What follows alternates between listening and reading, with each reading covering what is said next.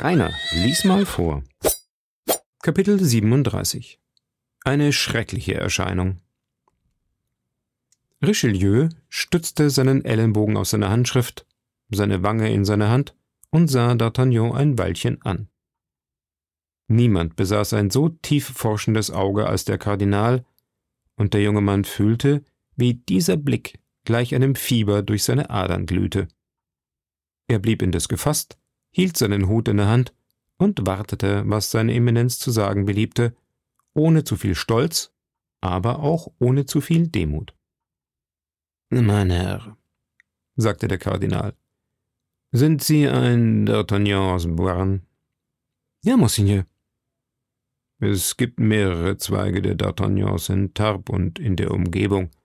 Zu welchem gehören Sie? Ich bin der Sohn desjenigen, der die Religionskriege mit dem großen König Heinrich, dem Vater seiner Majestät, mitgemacht hat. Ganz wohl.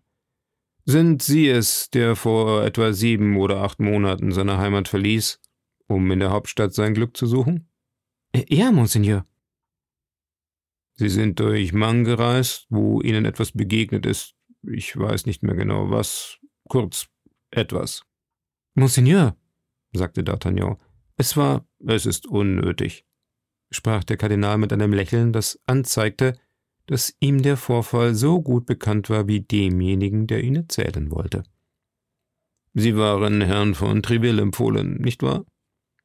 Ja, Monseigneur, doch eben bei jenem unglückseligen Vorfall in Mang ging der Empfehlungsbrief verloren, fuhr seine Eminenz fort. Ja, ich weiß davon. Doch Herr von Treville ist ein geschickter Physiognomiker, der die Menschen auf den ersten Blick kennt, und er hat sie in der Kompanie seines Schwagers, des Herrn des Essart, untergebracht, wobei er sie hoffen ließ, dass sie früher oder später bei den Musketieren eintreten würden. Herr Monseigneur ist vollständig unterrichtet. Seitdem ist ihnen mancherlei zugestoßen. Eines Tages lustwandelten sie hinter den Karmelitern, wo es besser gewesen wäre, sie hätten sich anderswo befunden. Dann sind sie mit ihren Freunden in die Bäder von Forge gereist. Diese blieben unterwegs zurück, aber sie setzten ihre Reise fort. Das ist ganz einfach, da sie Geschäfte in England hatten. Monseigneur, stammelte D'Artagnan ganz verblüfft, ich ging auf die Jagd nach Windsor oder anderswohin. Das geht niemand etwas an. Ich weiß das, weil ich alles wissen muss. Bei ihrer Rückkehr sind sie von einer vornehmen Person empfangen worden, und ich sehe mit Vergnügen, dass sie das Andenken, das sie von derselben erhielten, bewahrt haben. D'Artagnan trug den Diamanten am Finger, den ihm die Königin gegeben, und wandte rasch den Stein nach innen, doch war es schon zu spät. Am folgenden Tag nach diesem Empfang kam Herr von Cavois zu Ihnen, fuhr der Kardinal fort. Er forderte Sie auf, in den Palast zu kommen. Sie erwiderten aber seinen Besuch nicht und taten Unrecht daran. Monseigneur, ich war in Angst, dass ich mir die Ungnade Eurer Eminenz zugezogen habe. Warum, mein Herr? Etwa, weil Sie die Aufträge Ihrer Vorgesetzten mit mehr Mut und Beharrlichkeit besorgt haben, als es irgendein anderer getan hätte?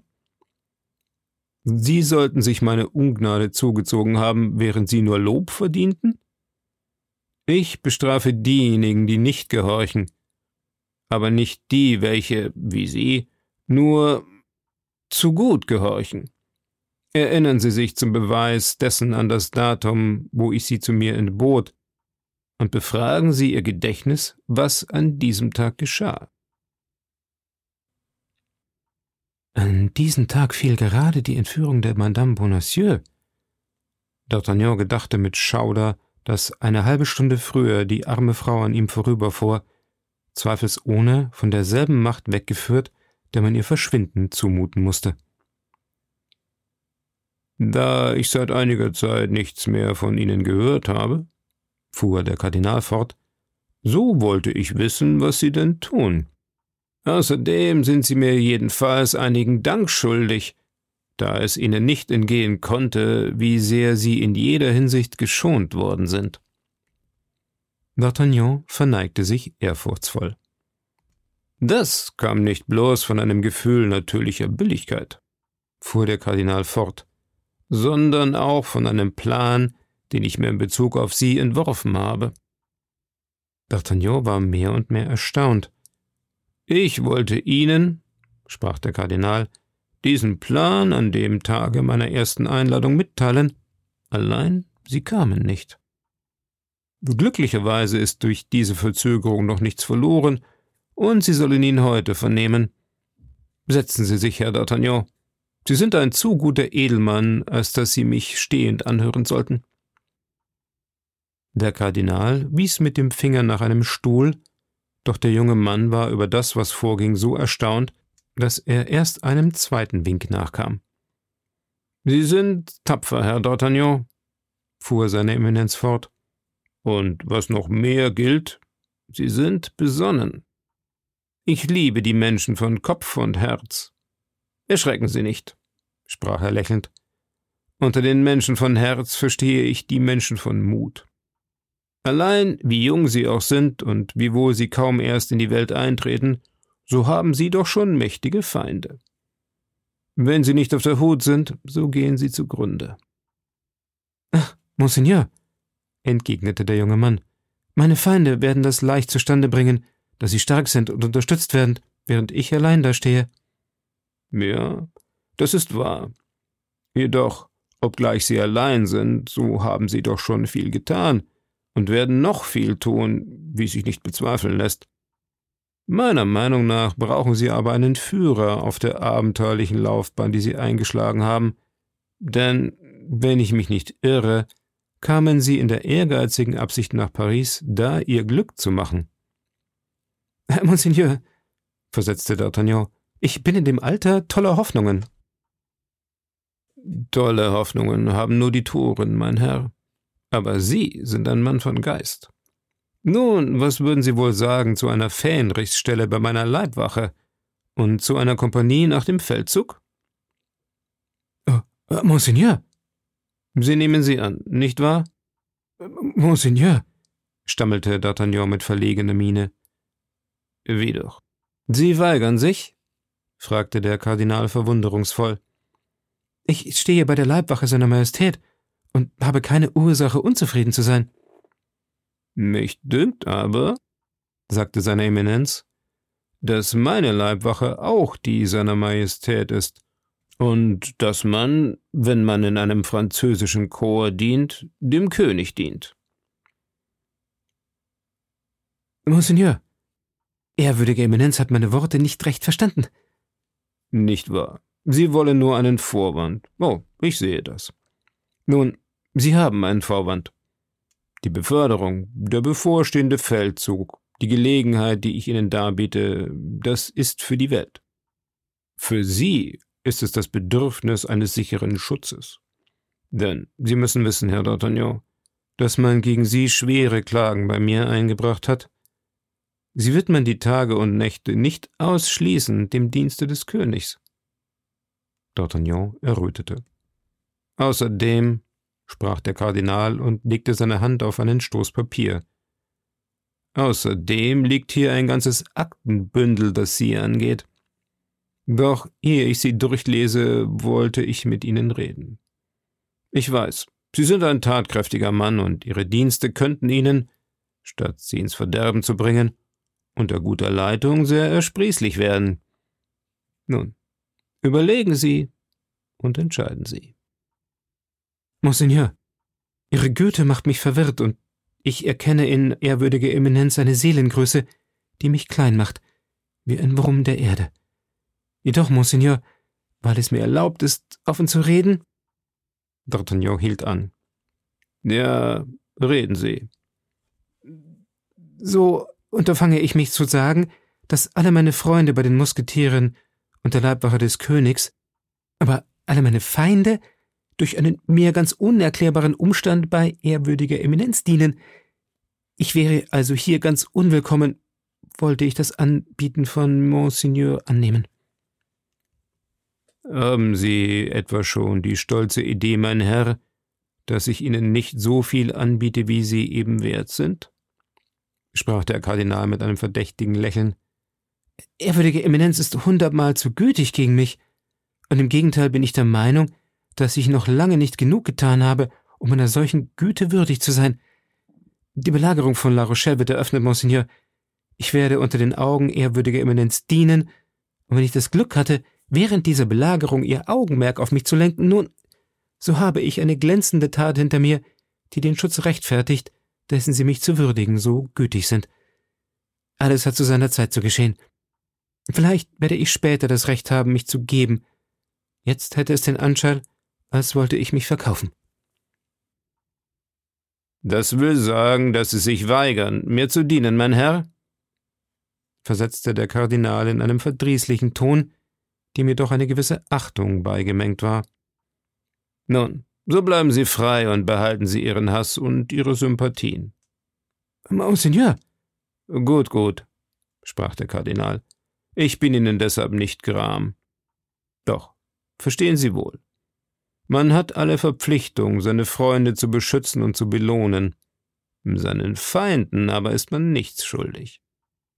Nichtsdestoweniger gebe ich Ihnen einen Rat. Halten Sie sich wohl, Herr D'Artagnan, und seien Sie auf der Hut, denn von dem Moment, wo ich meine Hand von Ihnen zurückziehe, gilt mir Ihr Leben keinen Heller mehr. Ich werde dessen bedacht sein, entgegnete der Gascogner in Demut, aber auch mit einer gewissen Sicherheit.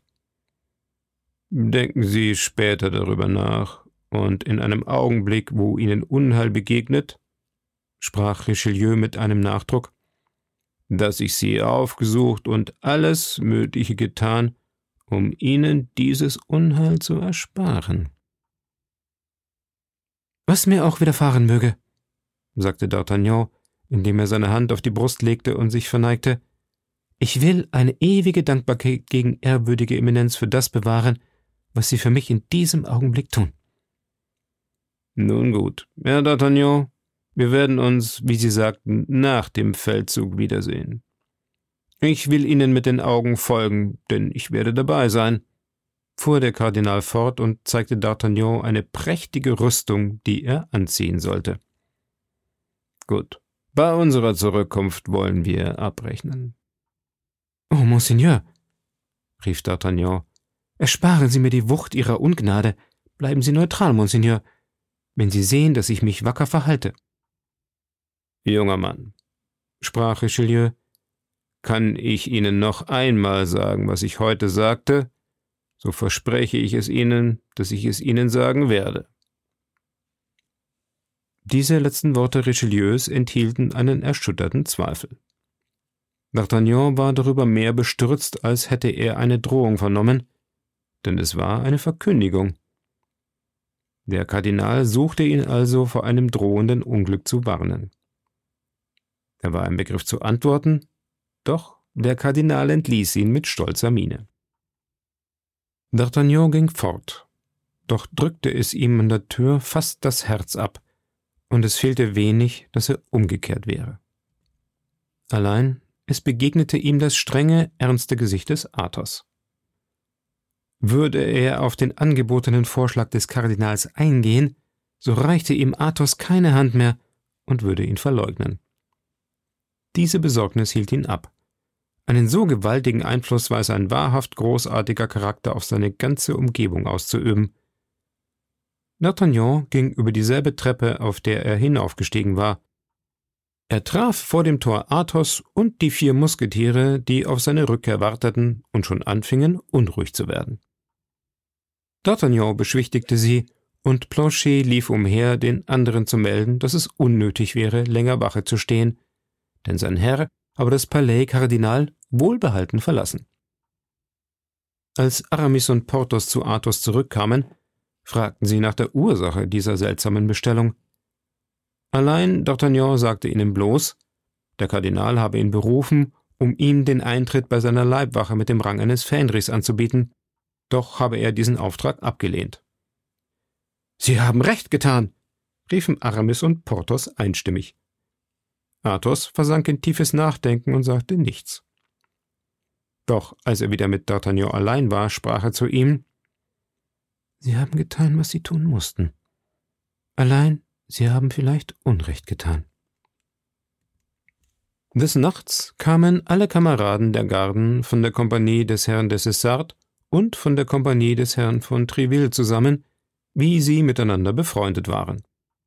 Man trennte sich, um sich wiederzusehen, wenn und wann es Gott gefallen würde.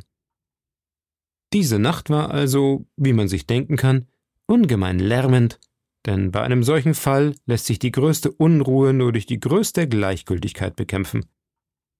Des Morgens schieden die Freunde beim ersten Trompetenschall voneinander. Die Musketiere eilten nach dem Hotel des Herrn von Treville, die Garden nach dem des Herrn des Essart. Jeder Kapitän führte seine Kompanie allsogleich nach dem Louvre, wo der König über sie Musterung hielt. Der König war niedergeschlagen und schien krank, was sein gutes Aussehen beeinträchtigte. Wirklich hatte ihn tags zuvor, als er zu Gericht saß, das Fieber befallen.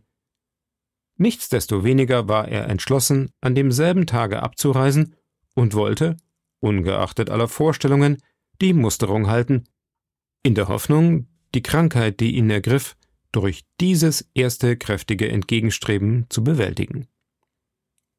Als die Musterung vorüber war, zogen die Garden allein ab, da die Musketiere erst mit dem König abgehen sollten, wonach Porthos noch mit seiner herrlichen Ausrüstung einen Ritt durch die Gasse Auxoro machen konnte.